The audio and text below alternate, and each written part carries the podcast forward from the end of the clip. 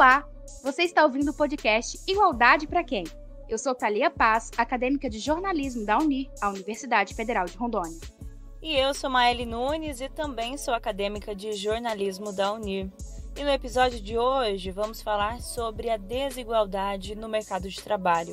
Segundo dados da PNAD, Pesquisa Nacional de Amostra de Domicílios, a força feminina no mercado de trabalho caiu de 53,3% no terceiro trimestre de 2019 para 45,8% no mesmo período de 2020. Essa é a taxa mais baixa desde 1991.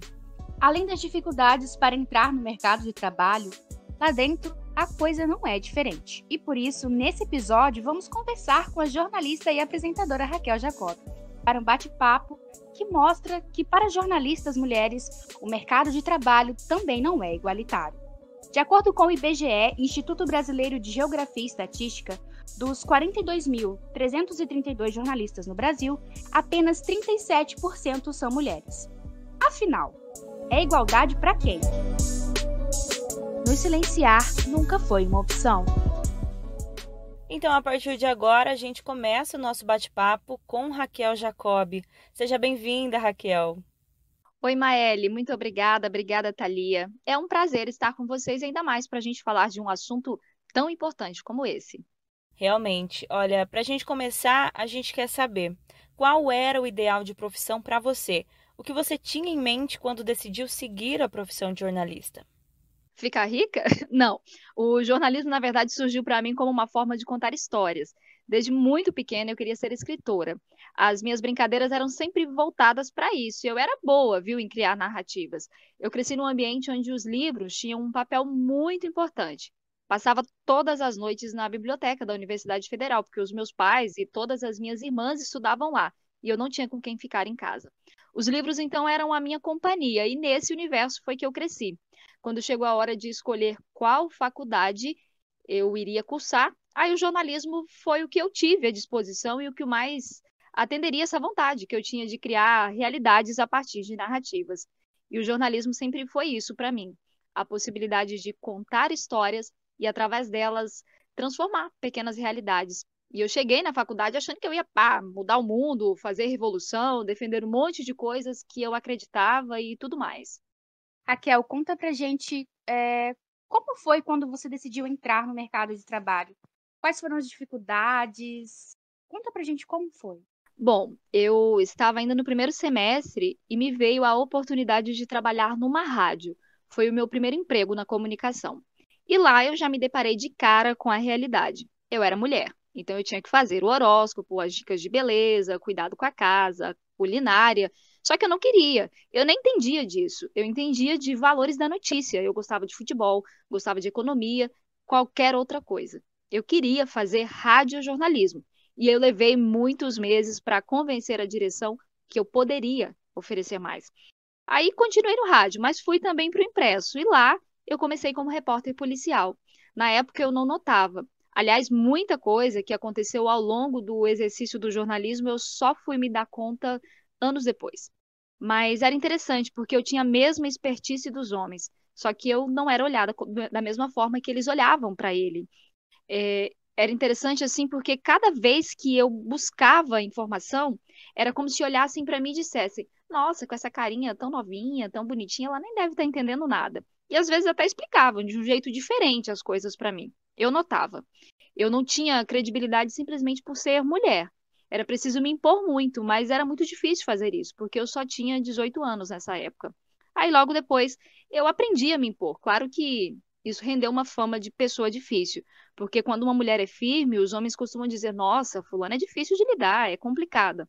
Então sim, se for assim, eu não sou mesmo uma mulher fácil. E na TV, Raquel, como foi seu ingresso? Foi na TV que você percebeu que era tratada de maneira diferente por ser mulher? Sim, a TV entrou na minha vida logo em seguida, e com ela também vieram as percepções de que o mercado de trabalho na comunicação era diferente para homens e mulheres.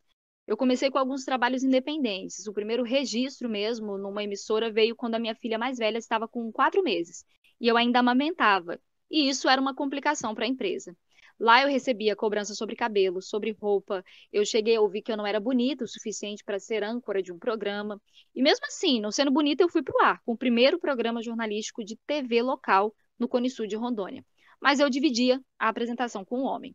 E nessa época já tinha muita percepção de que alguns não me consideravam capaz só pelo fato de eu ser mulher. E aí eu tinha que ser melhor, muito melhor, fazer mais do que o meu colega ele era homem e só por isso já era dada toda a facilidade para ele. Aliás, eu escrevia todo o roteiro, inclusive o que ele lia no ar. Para completar, eu engravidei, uma gravidez de alto risco, foi uma fase assim muito complicada. E aí depois disso, já sentindo que eu era um peso, que eu não me encaixava naquele lugar, um dia ao vivo durante o programa, o diretor me corrigiu no ponto e falou que eu não tinha que estar ali, que o meu colega deveria apresentar sozinho, que não entendia por que tinha uma mulher sentada ali.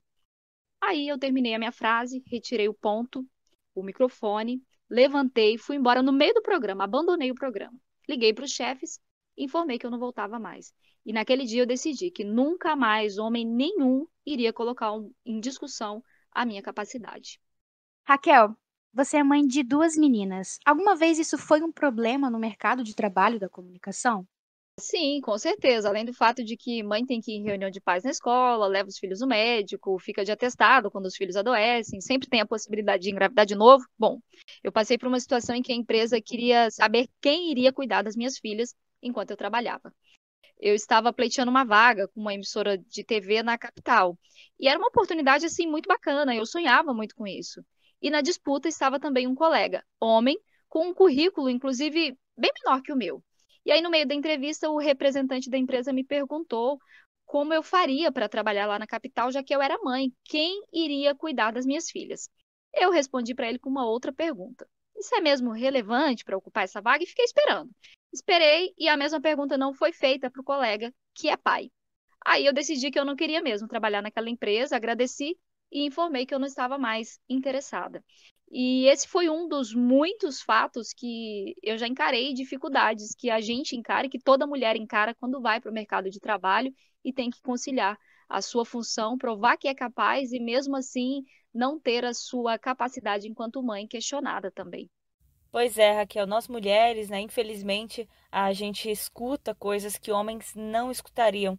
E além disso, nós sabemos que a mulher sofre objetificação por seu corpo. E como você é apresentadora de um programa mais diversional, mais despojado, né, você tem uma certa liberdade para se vestir.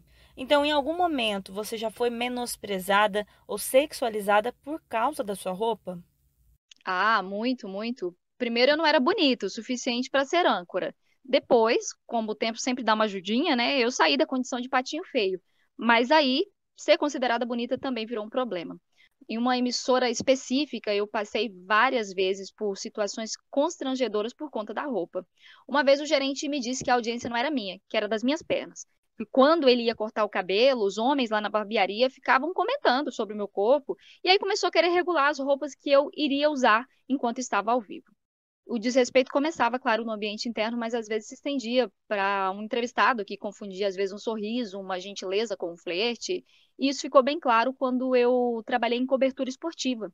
Era bem difícil ser uma mulher na beira do campo, onde só tinham homens, e eles nem disfarçavam. Lá era mais complicado, porque eles olhavam, falavam abertamente, de forma desrespeitosa.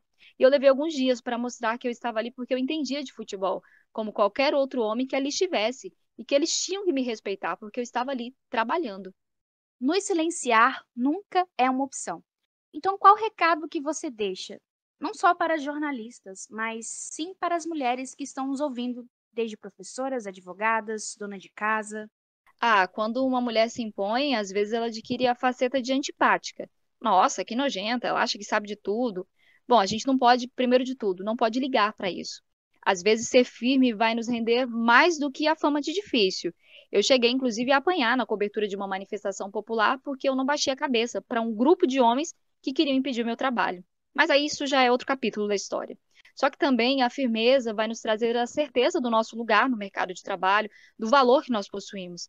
E quando você sabe o seu valor, ninguém mais pode te precificar. Mulheres que vieram antes de nós lutaram muito para que nós tivéssemos hoje alguns direitos, mas a gente ainda ganha menos, ainda tem que ter um currículo dez vezes melhor para não perder a vaga para um homem. Nós ainda somos tratados como objeto. A luta por igualdade precisa ser contínua. Ela acontece todo dia. Quando uma mulher, numa redação, num escritório, numa cozinha, ela decide manter o seu olhar erguido.